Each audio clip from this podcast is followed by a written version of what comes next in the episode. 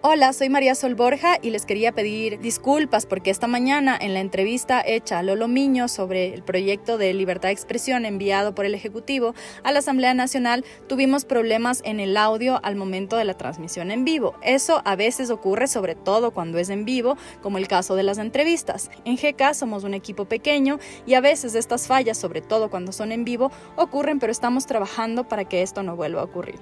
Así que espero que puedan disfrutar de esta entrevista y nuevamente les pido mil disculpas. Buenos días, hoy estamos con Lolo Miño. Lolo es abogada. Eh, viene Lolo a conversar sobre este proyecto de ley enviado por el presidente de la República a la Asamblea Nacional, eh, el proyecto de, de, ley de libertad de expresión. Muchísimas gracias, Lolo, por estar aquí.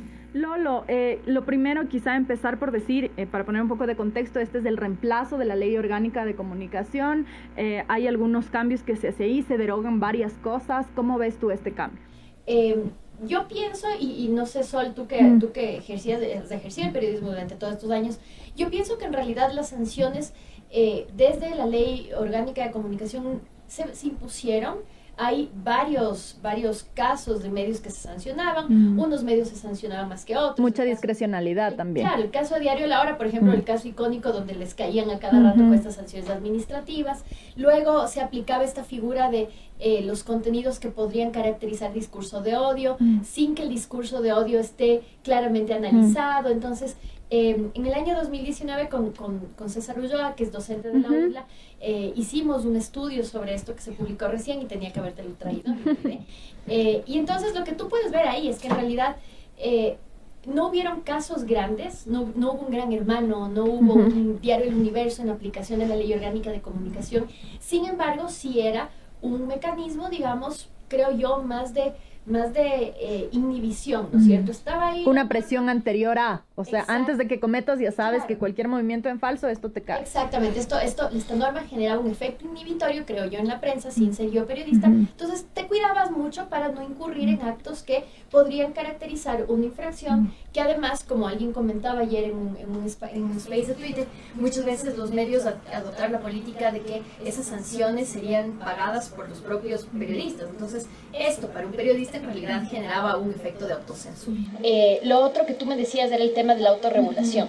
En realidad, a ver, en la buena teoría y los estándares internacionales que muchas veces también piensan desde un mundo ideal que no necesariamente existe. El deber ser versus el realmente es. El deber ser, exactamente. Eh, se habla de que lo ideal es una autorregulación y, y, hago énfasis en lo ideal, porque lo ideal no necesariamente es lo adecuado en determinados contextos. Entonces, claro, por supuesto, la autorregulación, y para quienes nos están viendo y no entienden esto, supone eh, que lo ideal sería que los medios no estén sometidos a un régimen de control o regulación por parte del Estado, por parte de nadie en realidad, y que en base a principios de ética periodística eh, ellos mismos se impongan límites a qué pueden o no pueden hacer, qué pueden o no pueden decir. Este es el escenario ideal.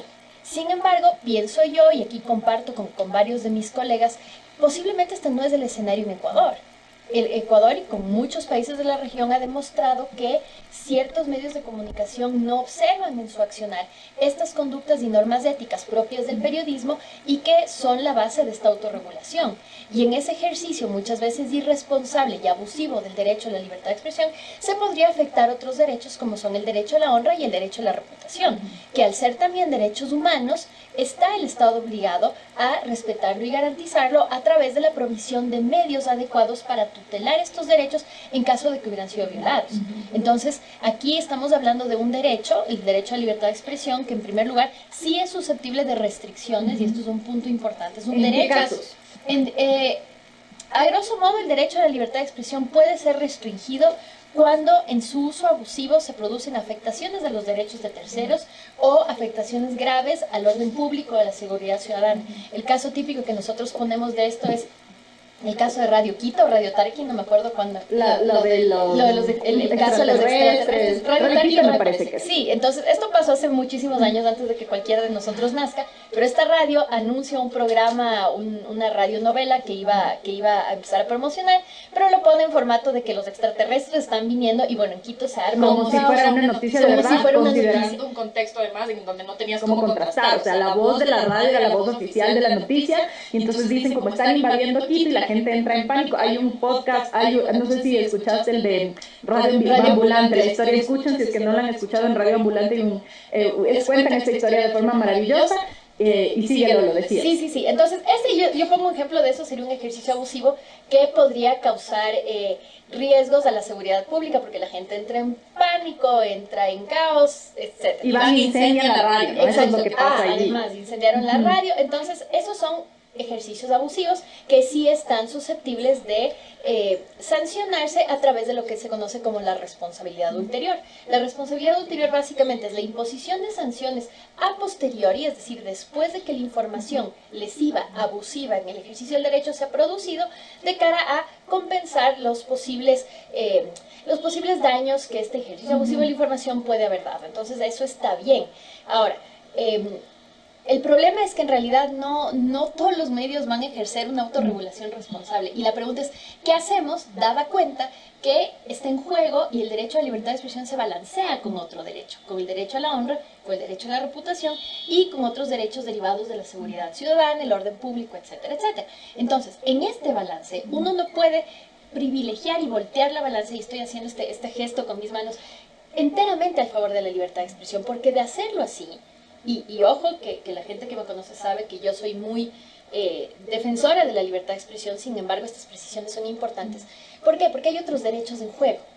¿Qué derechos están en juego? La honra y la reputación de las personas, su vida privada también, que al ser derechos humanos también el Estado está obligado a protegerlos. ¿Cómo se protegen todos los derechos? Por ejemplo, estableciendo mecanismos efectivos de tutela si estos son violentados. En el ámbito de la libertad de expresión y cuando la libertad de expresión colisiona con los derechos a la honra, a la vida privada y a la dignidad de las personas, se establecen mecanismos de réplica, de respuesta o incluso en ciertos casos mecanismos sancionatorios dependiendo del grado de afectación a estos derechos que haya producido este ejercicio abusivo de la libertad de expresión. Esto no está mal. Entonces sí preocupa en el caso de este proyecto de ley que se ha presentado por parte del Ejecutivo que no haya este, estos mecanismos de justo balance y de, y de solución a qué pasa cuando este ejercicio de libertad de expresión efectivamente vulnera estos derechos. Es, decir, la posibilidad de que un medio de comunicación o a través de un medio de comunicación se abuse de ciertos eh, derechos de otros ciudadanos sin que haya consecuencias sobre eso. ¿Es de eso o sí habría consecuencias eh, en, en, otras normas que se pudieran aplicar? ¿Cómo quedaría eso? Porque finalmente eh, tú dices, están dos derechos como en disputa, ¿no? Y hay una discusión larguísima sobre quién debe regular, porque la, la, uno de los cuestionamientos decía, ¿quién regula? ¿El criterio de quién? ¿De la Supercom, que está además al servicio de un, de un mandatario? Entonces mañana no es ese mandatario, es cualquier otro seguirá el servicio, entonces dependemos de si el mandatario nos quiere o no nos quiere para ver qué pasa. Entonces, finalmente, ¿cómo debería ser esa regulación? ¿Cuál sería la propuesta? Porque eso no está incluido, incluido aquí. Exacto. A ver, lo que sí está incluido en el proyecto de ley es que eh, este dice de manera muy escueta a mi gusto que estas afectaciones serán tramitadas y ventiladas por la vía civil. Las responsabilidades ulteriores, dice, serán solamente ventiladas y tendrán una solución en el ámbito de lo civil. Que es como cualquier caso. Si en la calle alguien te insulta, ¿es más o menos lo mismo o no? Exacto. Entonces la vía civil sería, como entiendo yo, daños y perjuicios, por ejemplo. ¿Cuál es mi problema con esto? Que los que somos abogados y los que se han enfrentado al sistema de judicial ecuatoriano y de muchos países de la región saben que la vía civil es particularmente larga, es particularmente engorrosa y dada cuenta que los derechos requieren de mecanismos rápidos y efectivos para su tutela, me pregunto yo si la vía civil, y no especifico cuál, porque hay juicios ordinarios, hay juicios ejecutivos dentro de lo civil, no especifica cuál, me pregunto yo si es que esa es la vía idónea, dada cuenta de su eh, excesiva eh, duración en el tiempo de estos procesos. Eh, los procesos que, que, protegen derechos humanos tienen que ser por su naturaleza expeditos. Me parece a mí que este no es un proceso expedito. Además que no se ha establecido, como les digo, cuál. Eh, otra cosa que se deriva de esto es que la sanción administrativa establecida en el régimen anterior desaparece, entonces ya no van a haber ese tipo de sanciones administrativas. ¿Y qué pasa, por ejemplo, con el Cordicom? O el Cordicom yo creo que tendrán que desaparecer, porque ya no van a tener funciones, entonces en realidad tendrían que desaparecer. Que no tenían ya tampoco en el... Que ya no tenían, que además progresivamente fueron un poco, y claro, la Cordicoma trataba de hacer un trabajo en derechos, en promoción, en educación, pero en realidad creo que se desnaturalizó su fin original, ¿no? Eh, ¿Qué otra cosa? Eh, el tema de las calumnias y las injurias. Y aquí hay que hacer otra imprecisión y creo que mi crítica fundamental, que creo que atraviesa todo este proyecto de ley, es la falta de distinción de criterios que tienen que analizarse desde una perspectiva diferenciadora. Por ejemplo, la Corte Interamericana ha establecido en varios casos que no es eh, compatible con las obligaciones derivadas de la Convención que a un periodista o a una persona se le procese penalmente tras haber emitido eh, información u opiniones que versen sobre asuntos de interés público. ¿Cuáles son los asuntos de interés público dentro de los estándares de la Corte? Aquellos que se refieren al trabajo de los, eh, de los funcionarios públicos, de las instituciones estatales, etc. Entonces, estos discursos se llaman especialmente protegidos porque de alguna manera se refieren a un ámbito eh, especialmente importante dentro de la democracia. Yo como ciudadana tengo el derecho de criticar el poder público sin que eso me genere ninguna retaliación. Para ese tipo de casos está perfectamente bien que la vía penal no sea la eh, adecuada para sancionar en caso de posibles abusos. Es desproporcional, ha dicho la Corte Interamericana en estos casos.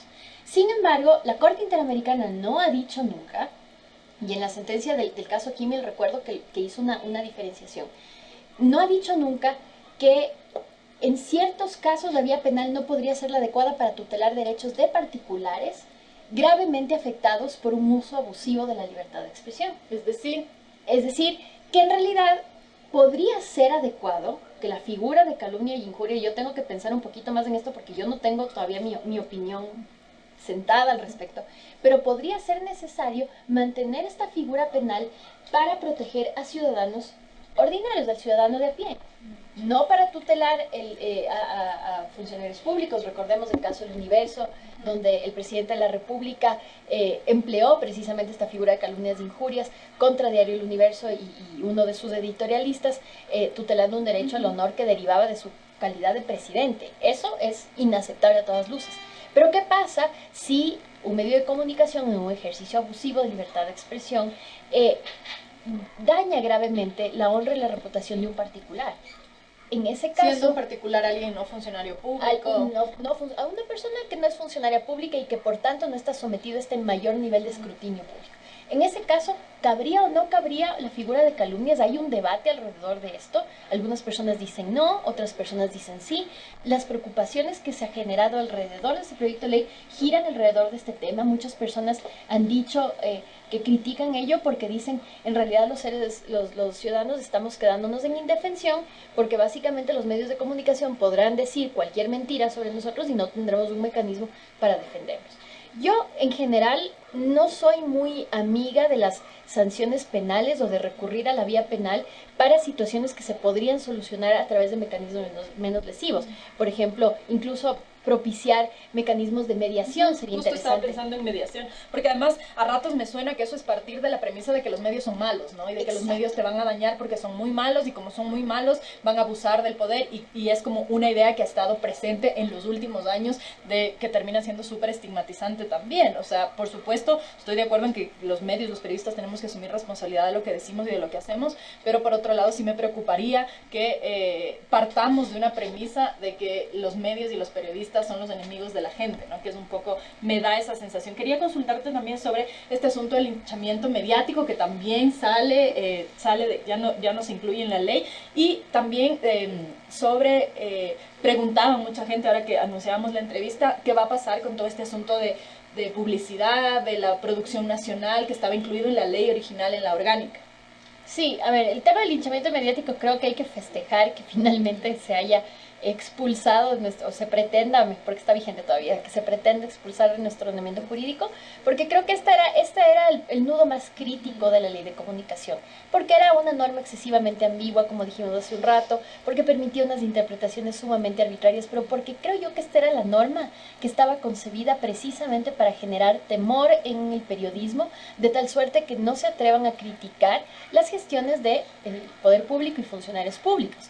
Recuerdo que me parece que fue el periodista Diego Kendo que se le trató de eh, procesar administrativamente mediante la aplicación de esta figura, finalmente esto no prosperó, pero claramente había una intención eh, inhibitoria atrás de la construcción de, este, de esta norma y está bien que, está bien que, se, que se la reforme porque era totalmente anticonvencional e inconstitucional. Ahora, con respecto a lo segundo, ¿qué era lo segundo? Sobre, eh, la gente preguntaba qué va a pasar con la producción nacional, la publicidad, etcétera, que estaba normada en la ley orgánica. Yo creo que, a ver, el, el, proyecto de ley tal y como se ha presentado es muy insuficiente y escueto, no solo porque carece de todas estas distinciones que desde lo legal son sumamente importantes, que me refería antes, pero también porque está dejando de lado varios, eh, varios capítulos y varias partes de la otra ley que sí servían para respetar y garantizar otros derechos.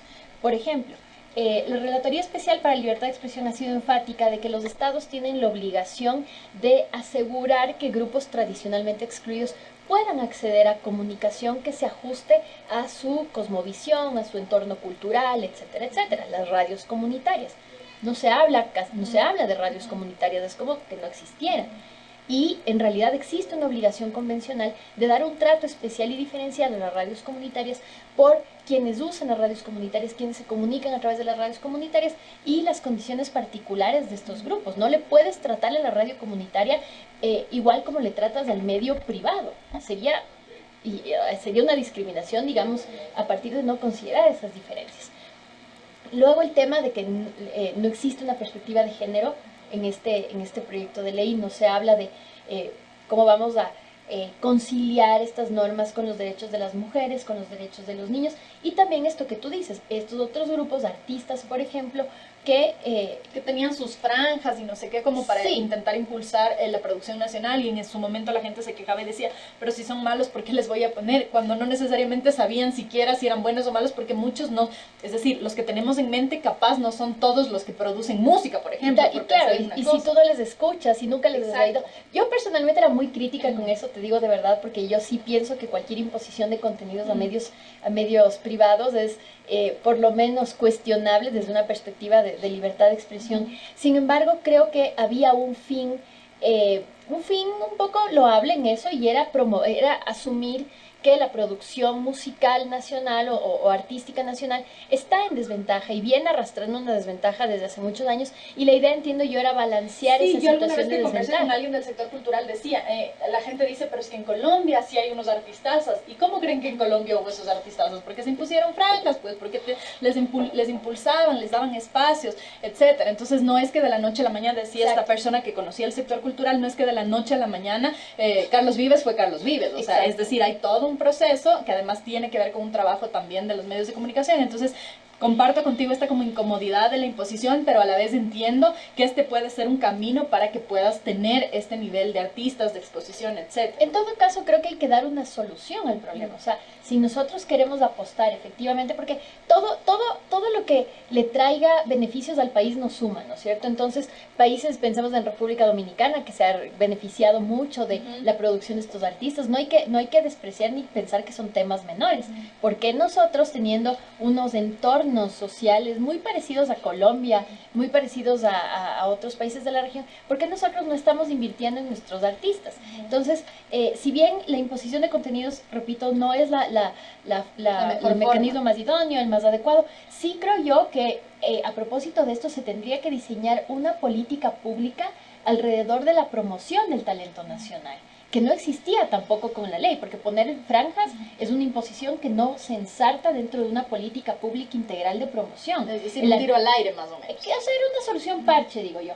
Porque claro, el artista no solo necesita que tú le toques en la radio, tú necesitas que el artista tú le produzcas la imagen para que sea un producto vendible, que le gestiones... Eh, calidad adecuada en sus videos, calidad adecuada en su música, y eso es una inversión que entra dentro de una política pública que no se hizo. Entonces, creo que sería un buen momento si, si esa disposición no se va a incorporar, de crear una política pública o quizás normas específicas para ese sector de cara a promocionarlos adecuadamente, porque en realidad eh, sí creo que es, es, es un sector que no se le ha dado suficiente atención. ¿Cuál es el balance final entonces de esta propuesta? ¿Hay cosas que funcionan, otras que faltan? Eh, yo creo que es una primera aproximación a superar un régimen que pretendía establecer una mordaza Y eso se felicita. En realidad, si ustedes revisan los primeros artículos, van a encontrarse con que son prácticamente copias textuales de la Declaración de Principios de la CIDH de Libertad de Expresión. Eso es muy bueno. Hay un artículo que me encanta donde se incorporan automáticamente todos los estándares del sistema interamericano en materia de libertad de expresión en el ordenamiento jurídico, algo que nunca se ha hecho, me parece espectacular, espero que se lo conserve así. Sin embargo, el proyecto todavía es escueto, todavía creo que es embrionario y requiere de un trabajo en la Asamblea en dos sentidos.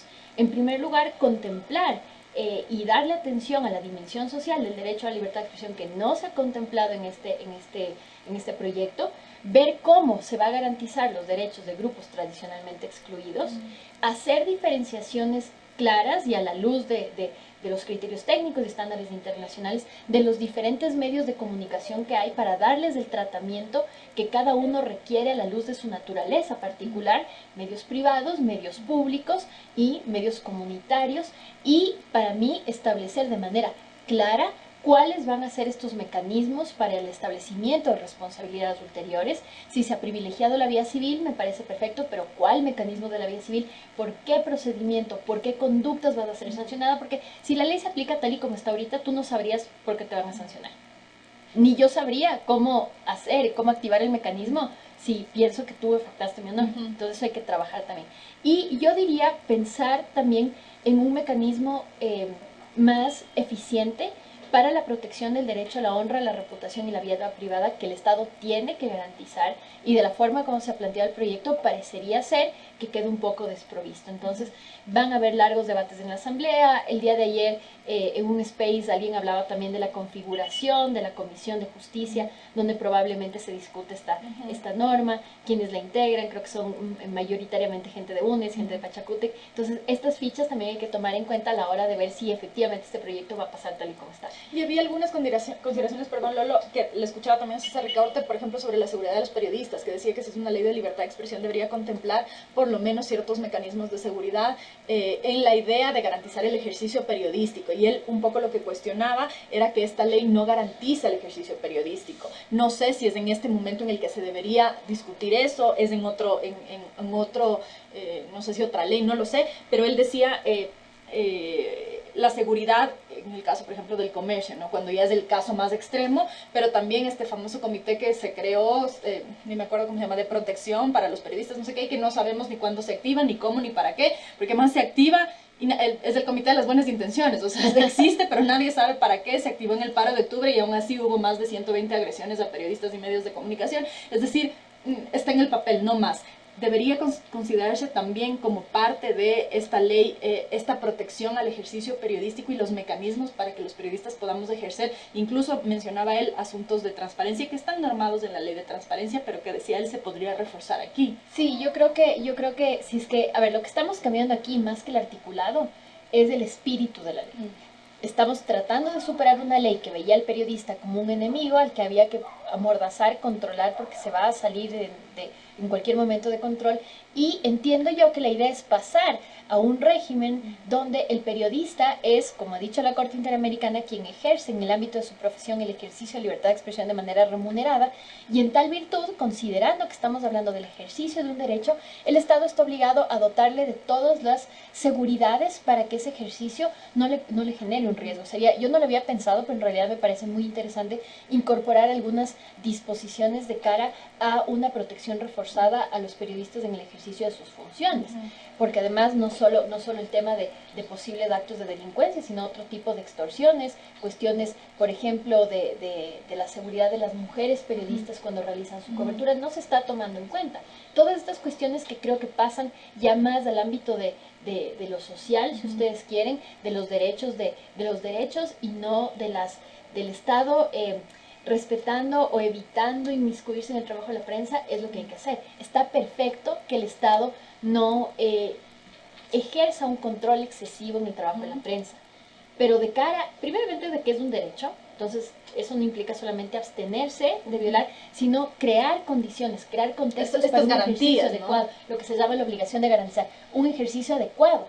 ¿Cómo se garantiza ese ejercicio adecuado? Condiciones de seguridad en el ejercicio del periodismo cuestiones que, que, yo sí, sin ser periodista, cuestiono mucho y es las condiciones laborales de los periodistas. Esto tenemos que hablarlo. Que en la ley anterior se pusieron mínimos, ¿no? Acuérdate que se pusieron mínimos de sueldos, de salarios, que ya el, el que era graduado de la universidad mínimo era 400, me parece, el que, o 600, el que tenía título mínimo 800.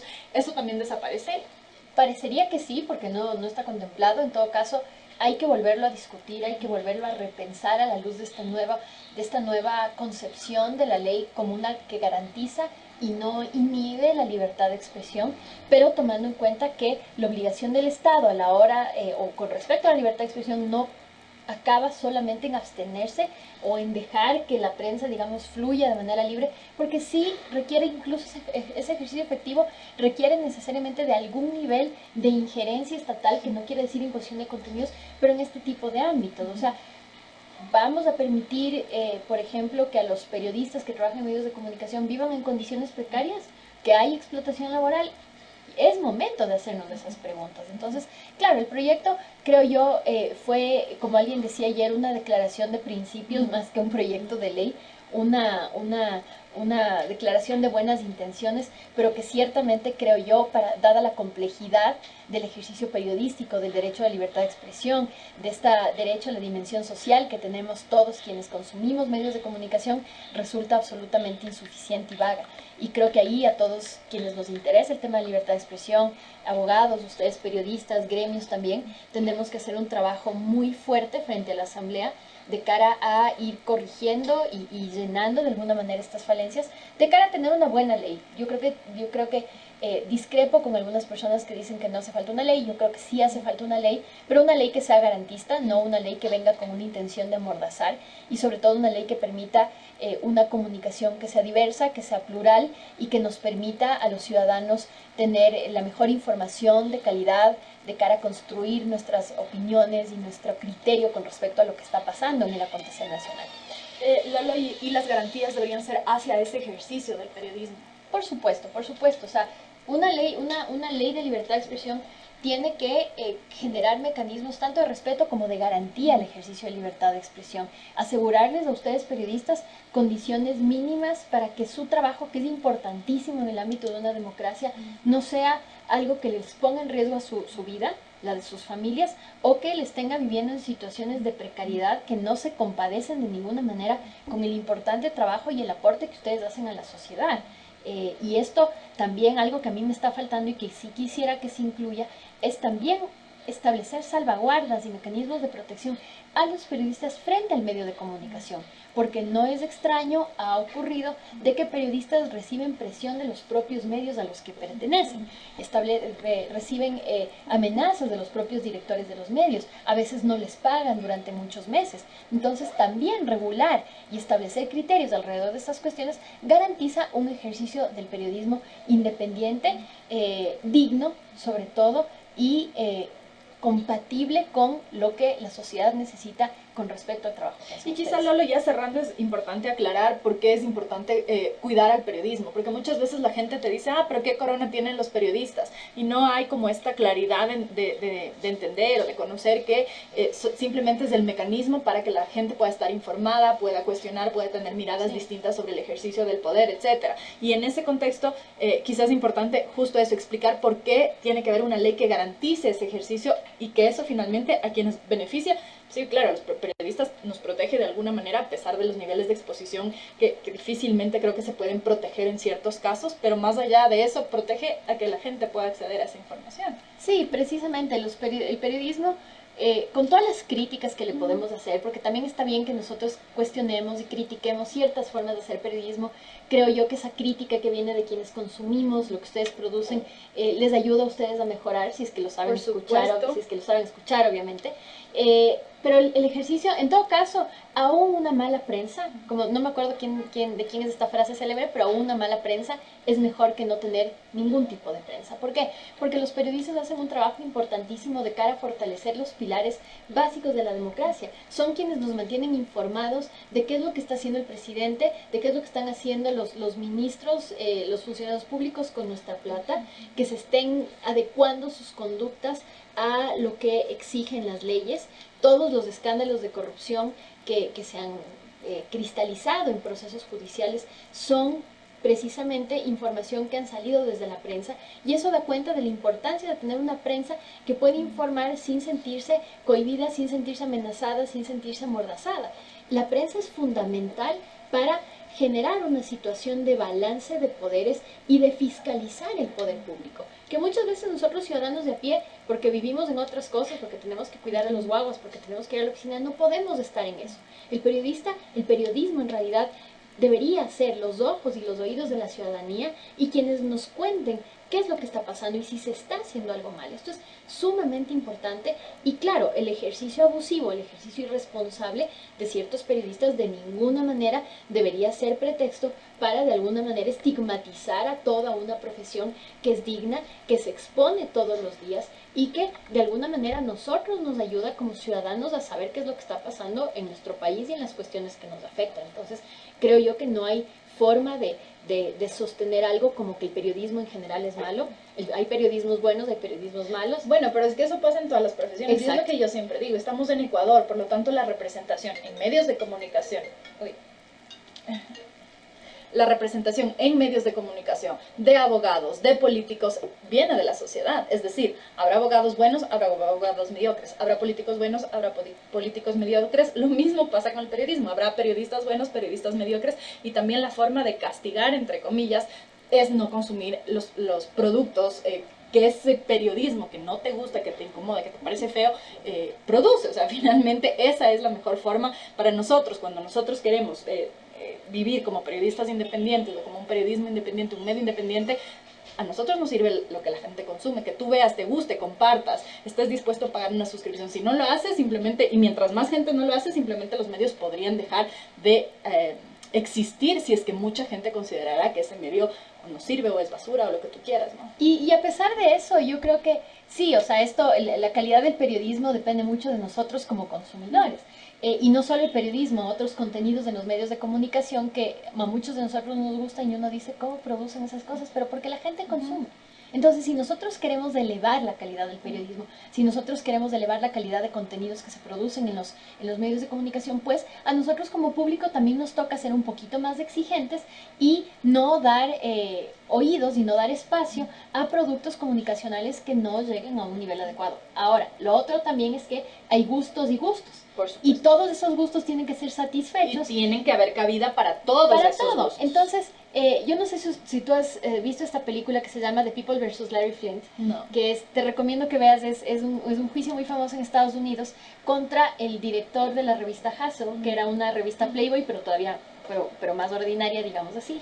Y en algún momento de la discusión, en un caso, fue un caso de libertad de expresión en realidad, y uno de los jueces en su, en su voto salvado dice, eh, el señor crea contenidos ordinarios es muy chabacano su contenido, pero él no tiene la culpa de ser chabacano y no tiene la culpa que a la gente le guste ese contenido ordinario y ciertamente no le podemos criminalizar ni sancionar por ser ordinario. O sea, él tiene derecho a ser ordinario. Y, y, y, eso es lo lindo, digamos, de, una, de, un, de un sistema donde la libertad de expresión realmente se garantiza, que eh, hay pluralidad de voces, hay pluralidad de información, hay pluralidad de contenidos. Entonces, si a mí me gusta GK, voy a consumir GK y si no me gustan los medios convencionales, pues no los voy a ver.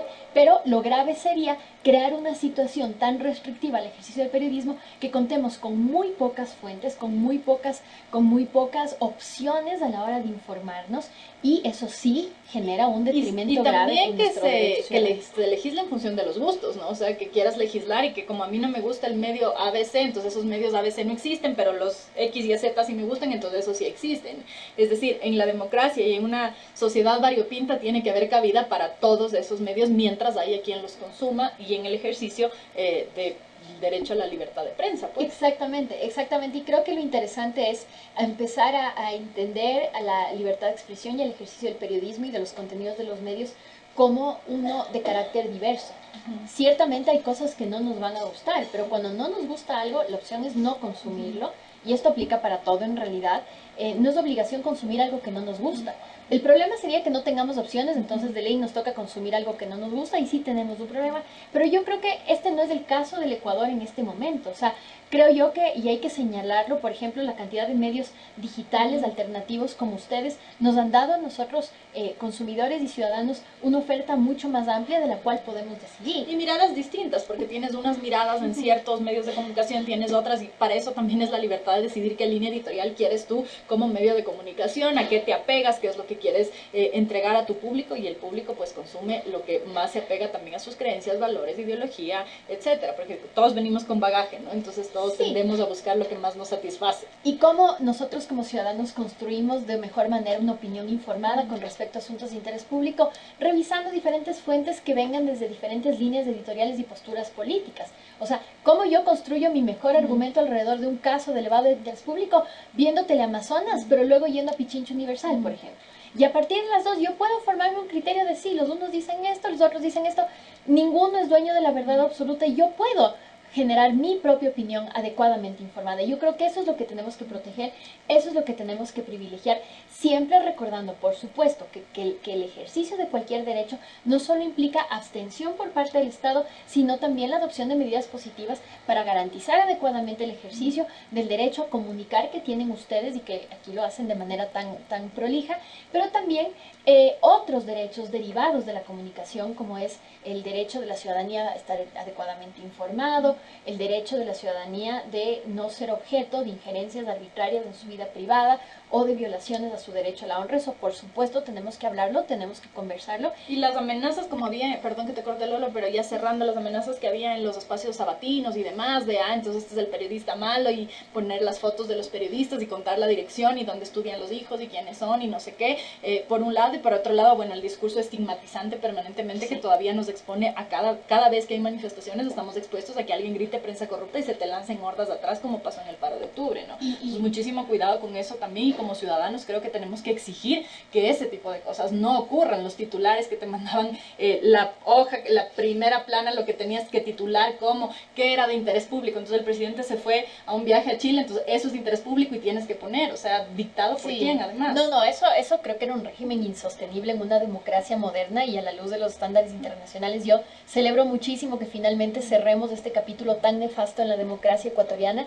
Sin embargo, creo, exijo, pido que lo, que lo cerremos bien, porque también entiendo la preocupación de varios de mis colegas donde dicen vamos a superar este régimen, pero vamos a crear un régimen excesivamente abierto, excesivamente desprovisto de ningún tipo de regulación y eso va a generar problemas para, los, para la ciudadanía que, que, que creo que hay que tomarse en cuenta. En todo caso, no es un proyecto que tiene la capacidad de pasar tal y como está.